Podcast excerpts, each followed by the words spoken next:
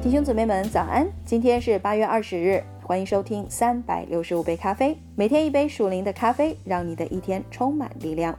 让我们继续来完成《活的步道》这本书。今天我们将会分享这一本书的最后一部分内容。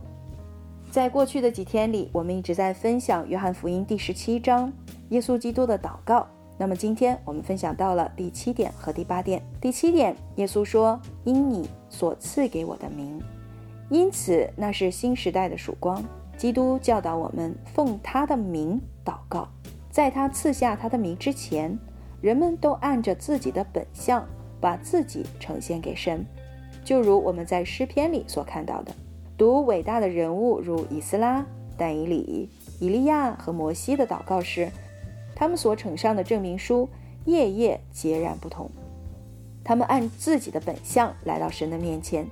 但我们是在基督里来到神的面前，基督奉他的名到父神跟前，我们也奉他的名与他一起站立，不是以法律上的权利、我们的种族或者我们的良善来站在神的面前。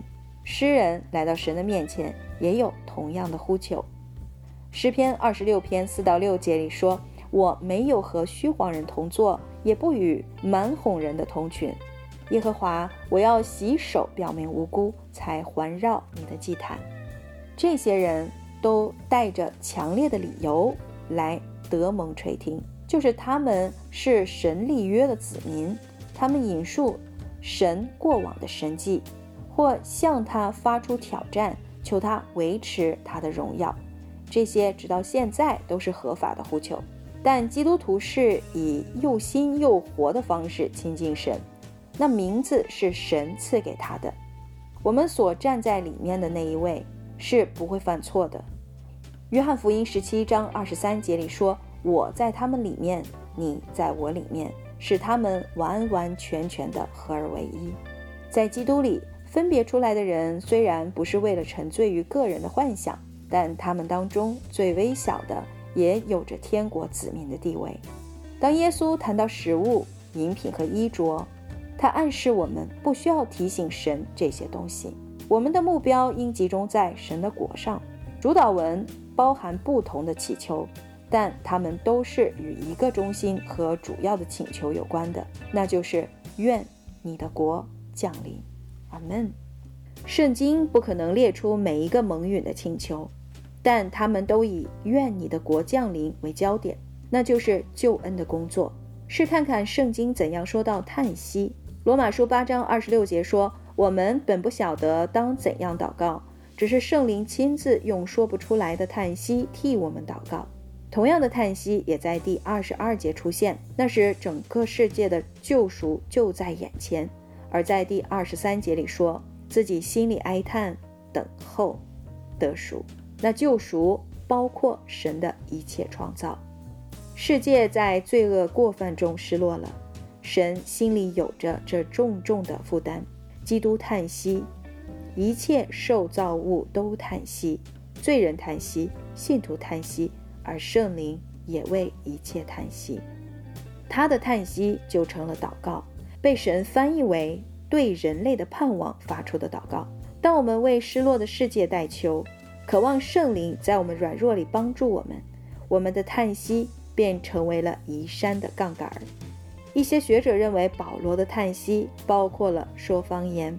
当那担子沉重，便把它交托给圣灵，让他透过我们发出叹息的祷告。在约翰福音十一章三十三到三十四节当中，我们读到拉萨路死了。当耶稣来到，就心里悲叹，又甚忧愁，非常强烈的表达。耶稣哭了。然后在约翰福音十一章四十一至四十二节当中，耶稣祷告说：“父啊，我感谢你，因为你已经听我，我也知道你常听我。”留意耶稣没有说任何祷文，他只是叹息和哭泣。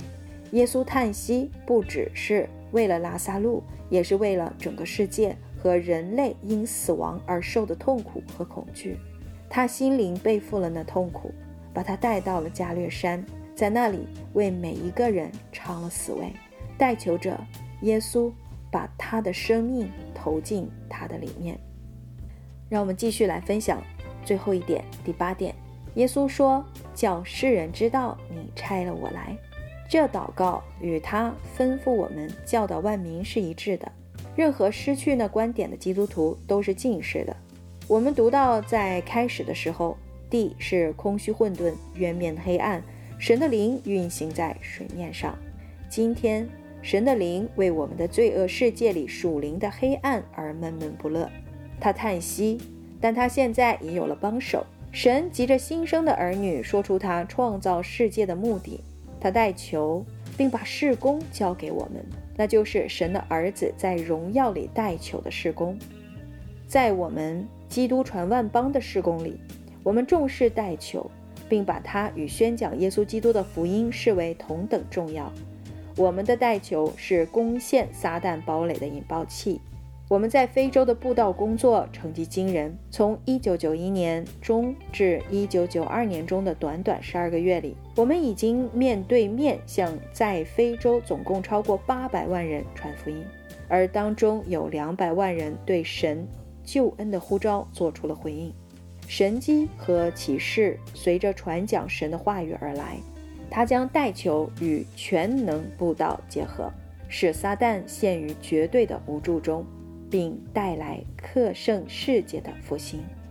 好了，弟兄姊妹们，至此《活的不道》这本书就完全的分享完了。从明天开始，我们将会跟大家分享一本全新的书。祝大家拥有愉快的一天。